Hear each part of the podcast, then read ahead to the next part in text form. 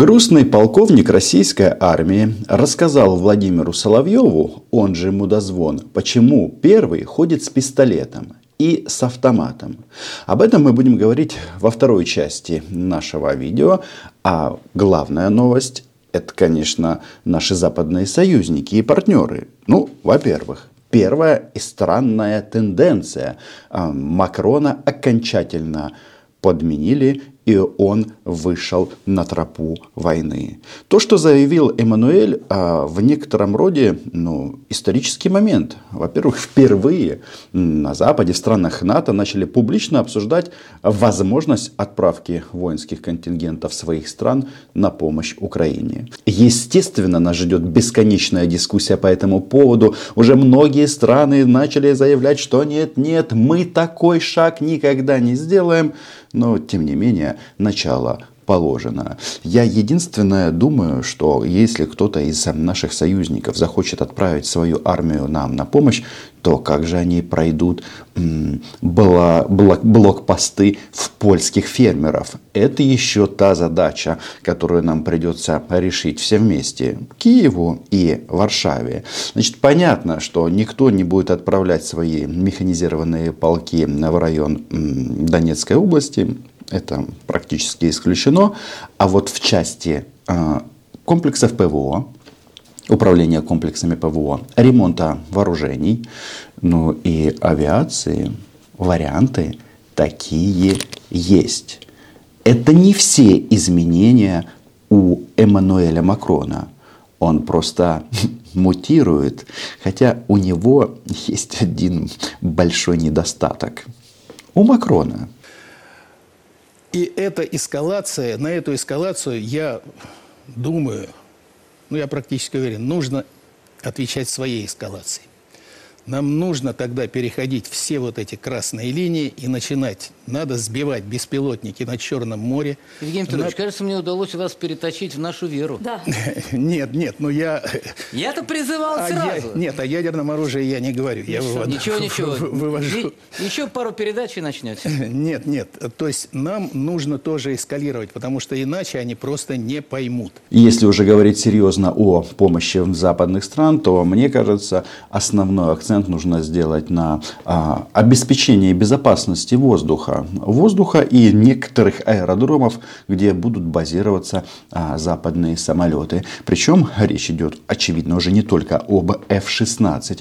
Речь еще идет о Гриппенах, потому что вчера а, венгерская крепость а, а-ля Рус дрогнула и э, Венгрия ратифицировала соглашение о вступлении Швеции в альянс.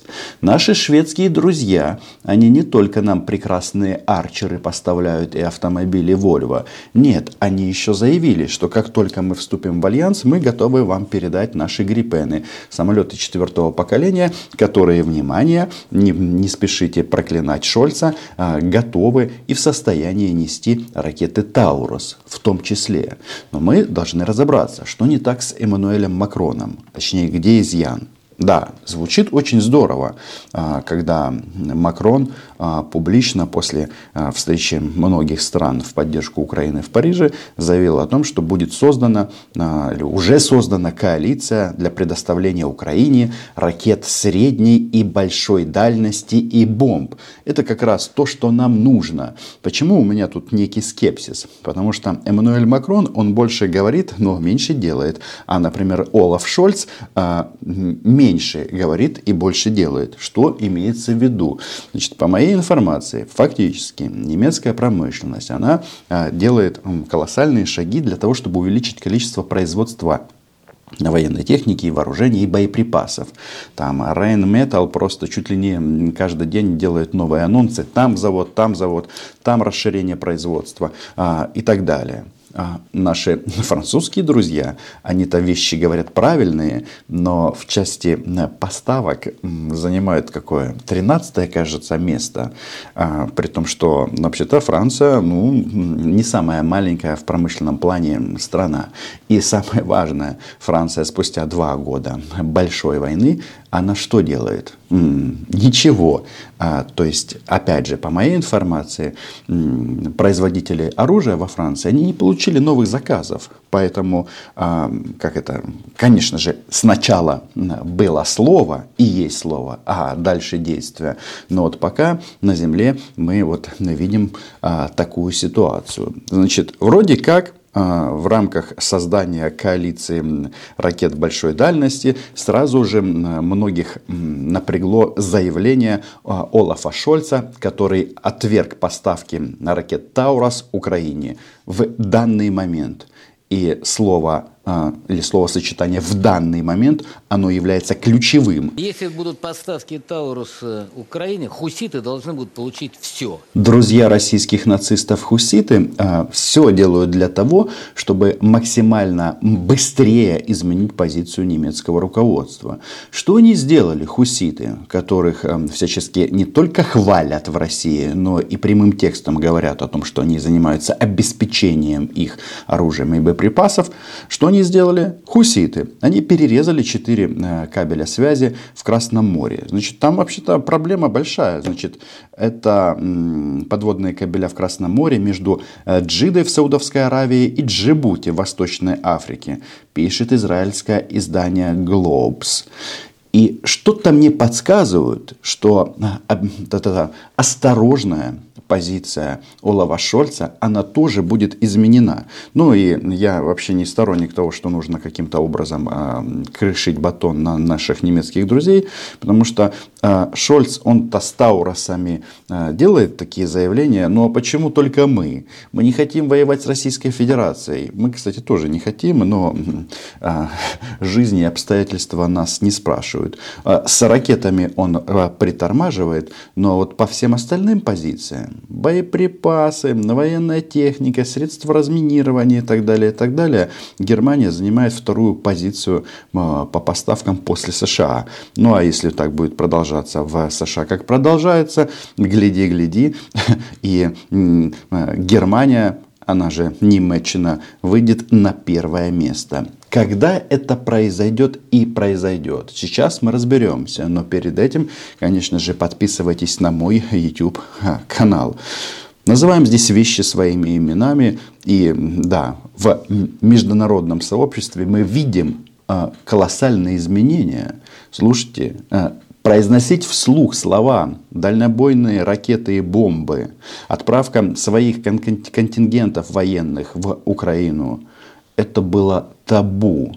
Это было настолько табу, что они боялись даже вслух об этом сказать. А теперь это они обсуждают. И это не случайно. Э, эскалация неминуема. Мне э, очень хотелось бы вот верить Александру, который своих выступлениях говорит, что пока Шольц канцлер, не будет никаких тауросов. Я думаю, что все-таки будут и тауросы, будут и атака МС, будут и F-16. И э, ведь, э, понимаете, недо... переоценивать э, угрозу этих поставок я бы не стал, потому что, э, да, хорошее оружие, Таурусы там летит на высоте 30 метров с огибанием рельефа, да, э, высокоточное, но э, мы научили их изби... научились их сбивать. Другое дело, как мы сбивали, что Storm Shadow, французские ракеты, это все э, крылатые ракеты одного класса, одного практически типа, дальность, дальность немножко различается. Но все, э, все мы сбить не сможем. Нет такой системы ПВО, которая сбивает с коэффициентом 100. Почему немцы нервничают по поводу таурусов? Потому что они прекрасно знают, в каком качестве мы будем их использовать. Мы будем их использовать для разрушения Крымского моста. А вот здесь начинает работать вот это вот а, нашептывание, в том числе Такера Карлсона, что, мол, за Крым Путин бросит ядерную бомбу. Но, опять же, время идет, время меняется, и позиции тоже, они не статичные. И заявления на Западе об этом свидетельствуют. Сколько бы мы сегодня не услышали заявлений из разных европейских столиц, что они, нет, нет, мы свою армию отправлять не будем. Значит, что касается тауросов, вообще-то эта ракета не немецкая, а немецко-шведская. А шведы вполне возможно займут позицию жестче а, это, конечно же, все предмет переговоров. Но и сами Штаты списывать, конечно же, со счетов не надо. Америка выздоровеет. Исходим из этого. Итак, Белый дом анонсировал экстренную встречу Байдена с лидерами Конгресса, чтобы разблокировать тот самый 61 миллиард долларов для Украины, сообщает агентство Associated Press. Чтобы успокоить украинское руководство, Киев даже тайно посетил директор ЦРУ Уильям Бернс. Новые аспекты военного сотрудничества Вашингтона и Киева раскрывает Нью-Йорк Таймс США. Оказывается, то, о чем мы говорили – последние несколько лет разместили на границе с Россией сразу 12 секретных баз. Никаких американских баз, к сожалению, на территории Украины нет. Но есть а, некоторые объекты, которые работают и получают военно-техническое содействие со стороны Соединенных Штатов. И да, значит, Байден разбирается с Конгрессом, дай дедушке успехов а, и здоровья а, в данном направлении. Но вот там вот на болотах такая вот интересная идет тенденция, что, мол, после 2014 года все это началось. Эй, россияне, а, Крым вот здесь не давит. Если не давит сейчас, то завтра точно будет давить. Таурусы будут, и они обязательно прилетят. Вопрос в следующем. Как э, описывает Нью-Йорк Таймс, устанавливались контакты между украинскими спецслужбами и, соответственно, американскими партнерами.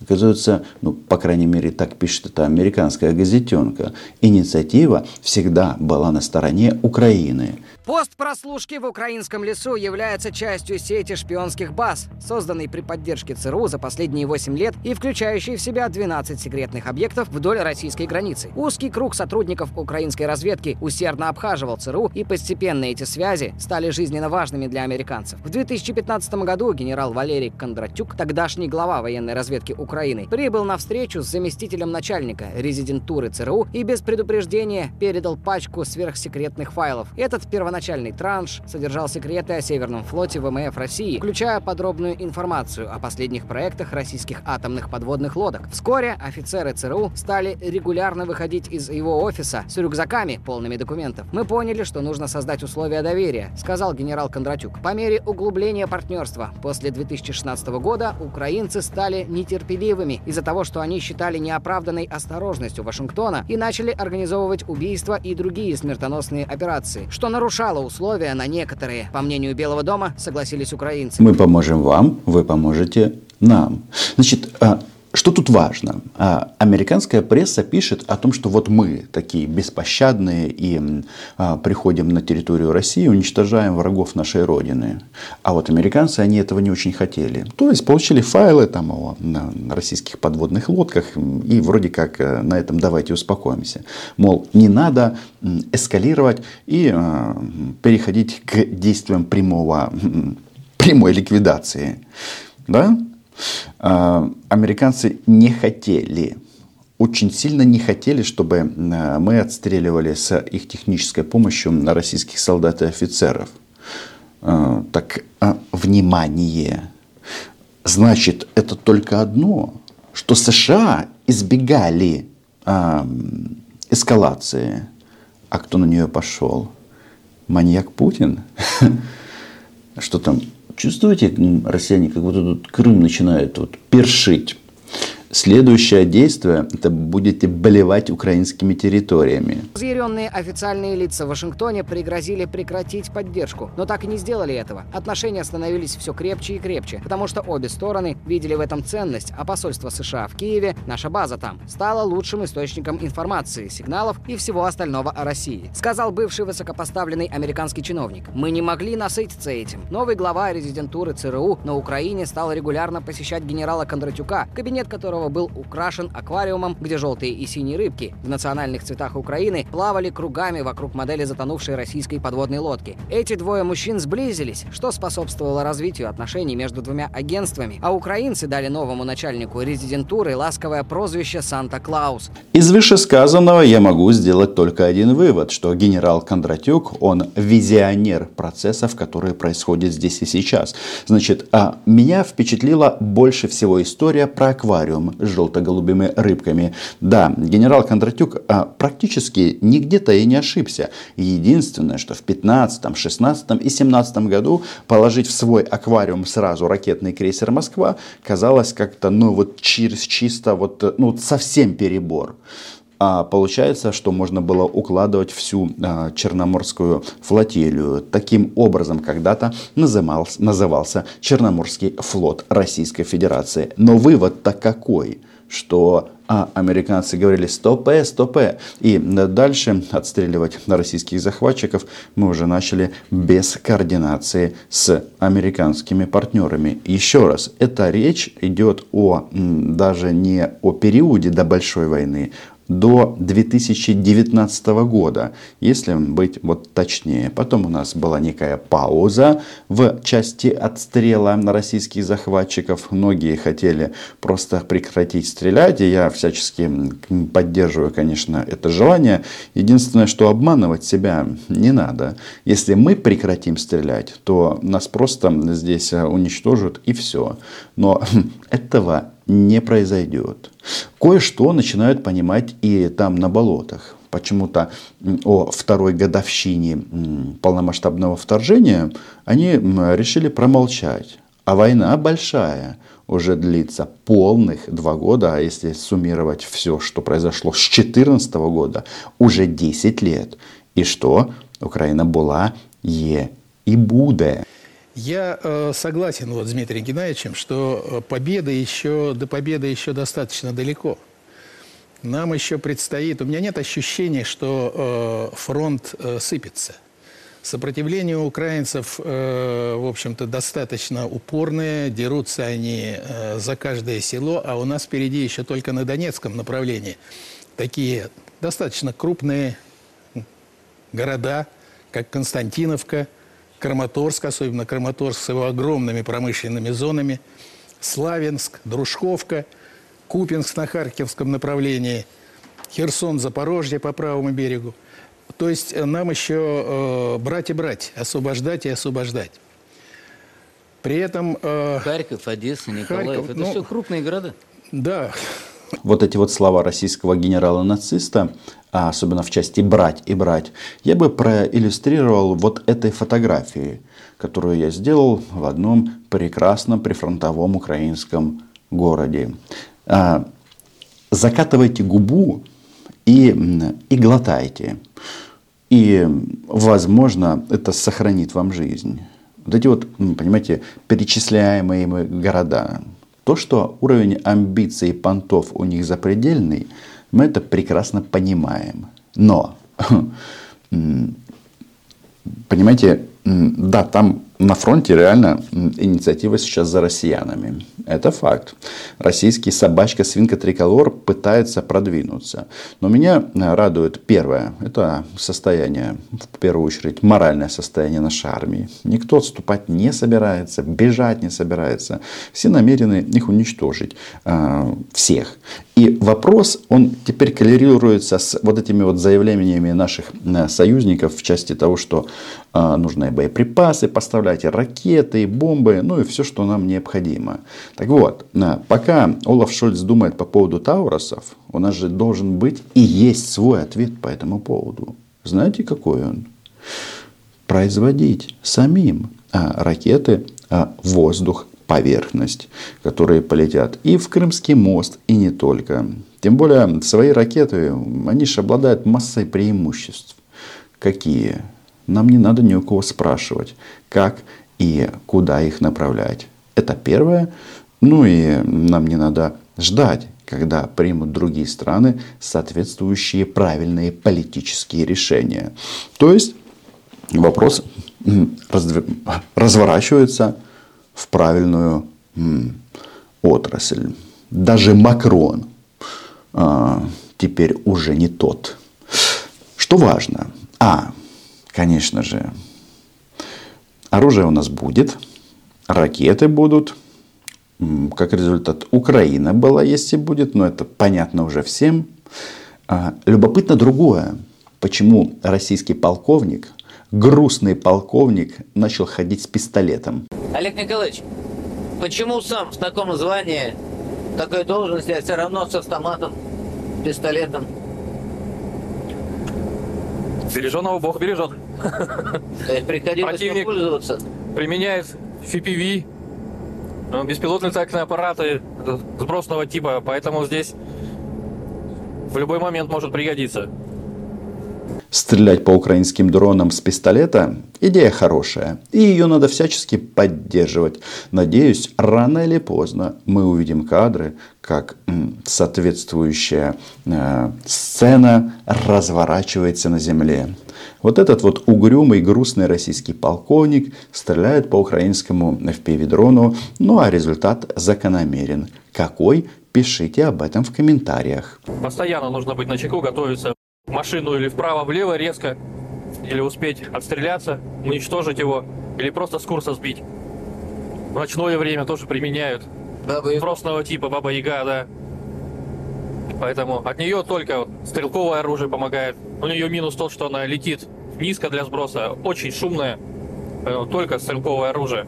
Идеальных дронов нет, поэтому у нас есть дроны разных классов, разных размеров, которые несут смерть российским захватчикам. Ну и, естественно, грустный полковник не исключение. Подписывайтесь на мой YouTube канал. А, Макрону за эволюцию, мутацию на респект. Шольц так держать. А ты тоже мутируешь в нужном нам направлении. Ну и смотрим, что там сегодня происходит в Штатах. А, Они-то точно договорятся. Вопрос а, для нас должен стоять таким образом.